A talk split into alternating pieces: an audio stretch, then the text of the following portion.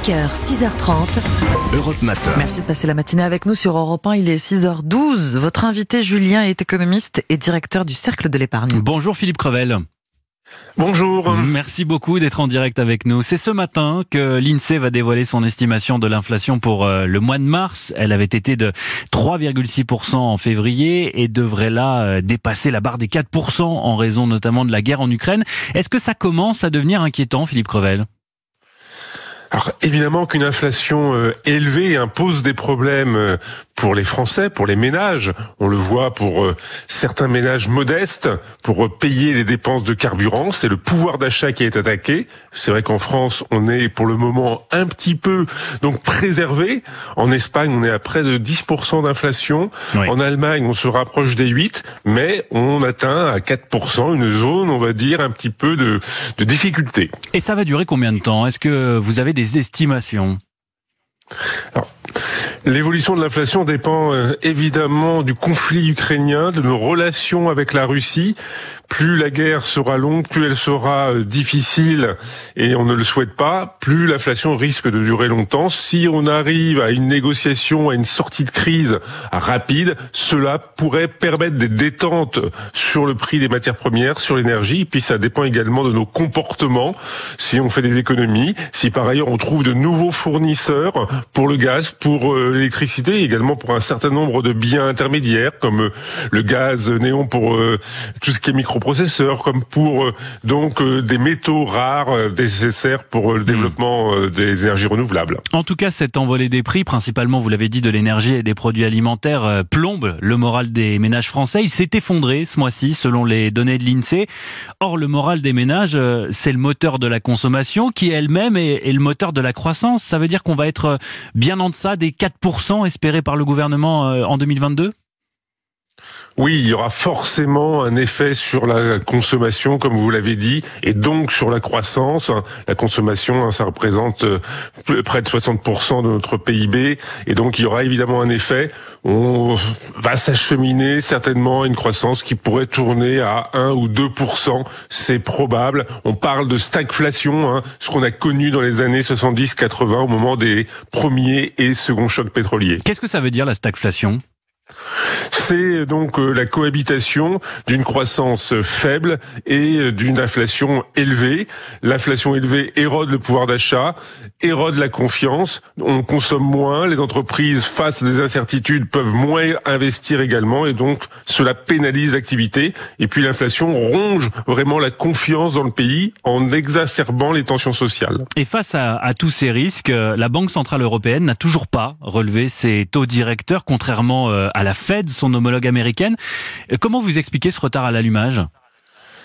La Banque centrale européenne euh, donc euh, suit évidemment avec une extrême attention euh, l'évolution des prix et elle considère pour le moment que relever ces taux directeurs pourrait donc euh, accroître la tendance récessionniste, freiner donc euh, l'activité en pénalisant l'investissement, en pénalisant les crédits à la consommation. Et donc on renforcerait donc la diminution de la croissance sans pour autant juguler l'inflation parce que l'inflation c'est lié donc au prix des matières premières, hmm. c'est pas lié à une surdemande, c'est lié au fait que on a peur des pénuries en matière de gaz et de pétrole, on a peur que les embargos donc euh, et donc on aurait de toute façon ces augmentations de prix. Donc elle se dit il faut attendre un petit peu avant de sortir l'arme ultime qui est donc la hausse des taux d'intérêt. Alors vous l'avez dit, euh, l'inflation est beaucoup plus forte chez nos voisins. Elle atteint ce mois-ci euh, près de 10% en Espagne, un record depuis 37 ans, 8,3 en Belgique, 7,3 en Allemagne. Là aussi c'est du jamais vu depuis la réunification. comment expliquez-vous que la hausse des prix soit comparativement moins forte chez nous en France? Alors, il y a deux grandes raisons.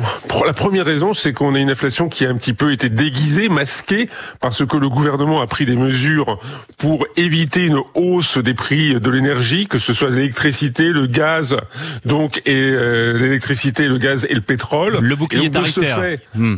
le bouclier tarifaire, le, il y a eu la prime inflation qui a permis également, mais là c'est pour le pouvoir d'achat. Mais donc cela limite l'inflation donc euh, réelle Or, nos voisins n'ont pas eu forcément les mêmes politiques, et donc ça explique un décalage de 1 à 2 points d'inflation entre nous et nos partenaires. Hmm. Et puis il y a une deuxième raison, c'est la présence du parc nucléaire, de l'électricité nucléaire en France, qui fait qu'on a une électricité un peu moins chère que nos voisins et qui est moins dépendante du pétrole et du gaz russe. Alors ce bouclier euh, tarifaire qu'on évoquait à l'instant, euh, il est loin d'être gratuit, hein, euh, plus de 20 milliards d'euros, et si ça pèse fortement sur les finances publiques, est-ce qu'il faut s'inquiéter pour notre dette, Philippe Crevel, a fortiori si les taux d'intérêt venaient à remonter. C'est évident qu'aujourd'hui, l'inflation, on, l'a fait passer à travers le déficit public et notre dette, qui est élevée, hein, qui dépasse 112% du PIB, et les taux d'intérêt ont commencé légèrement à remonter, même si cela reste euh, relativement faible. Donc dans le dans l'avenir, c'est vrai qu'on va augmenter le coût de cette dette et ça pourra peser donc sur euh, notre activité également parce que l'État devra rembourser des sommes croissantes et puis il y aura des tensions au sein de l'Union européenne entre les pays qui ont fait face de manière, on va dire, vertueuse et courageuse et d'autres qui ont été un peu plus laxistes comme nous. Il y a eu un choix qui a été fait au niveau politique de privilégier pour le moment le pouvoir d'achat des Français, hein, relativement, et donc mais on pourra le payer demain ou après-demain à travers donc une dette plus importante. Et nous, Philippe Crevel, que doit-on faire pour euh, protéger notre épargne de l'inflation? Alors, la première euh, le conseil, c'est évidemment de ne pas laisser l'argent dormir sur ses comptes courants. Les Français disposent aujourd'hui d'une somme de 500 milliards d'euros sur leurs comptes courants. C'est un record. Hein, c'est lié à la crise sanitaire où on a beaucoup épargné, mais on a mis beaucoup en liquidité. Et donc, il faut éviter évidemment de laisser cet argent dormir. Il vaut mieux même 1% du livret A que zéro. Et c'est vrai que le livret A ne permet pas de compenser une inflation de 4 ou de 5% pour avoir, on va dire, pour euh, éviter la perte euh, liée à l'inflation, il faut aller sur des placements à risque. Et donc, il faut évidemment avoir l'appétence, la propension et la possibilité de le faire. Il faut aller plutôt sur des placements actions qui résistent mieux car les entreprises peuvent répercuter une partie ou la totalité des hausses de prix. Et donc, les actions euh, reflètent cette, ce comportement, cette possibilité. Et que faire quand on n'a pas d'épargne euh, ni de revenus euh, conséquents, qu'on a des revenus modestes? Ça veut dire qu'on est condamné à voir son niveau de vie baisser dans les mois à venir?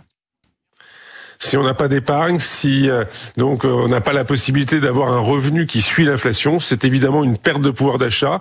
Et donc les, les, autorités européennes ont indiqué que certainement au jour de cette année, pour les habitants de la, zone euro, il y aura une baisse du pouvoir d'achat, sachant qu'on avait eu des gains les années précédentes. Donc c'est vrai que c'est un changement de situation économique et que ça peut avoir pour des revenus modestes, des personnes à revenus modestes, des conséquences assez euh, délicates, difficiles. Merci beaucoup Philippe Crevel, directeur du Cercle de l'épargne, d'avoir euh, répondu à nos questions ce matin, de nous avoir éclairé sur cette inflation euh, galopante. Excellente journée à vous et, et très bonne journée sur Europe 1.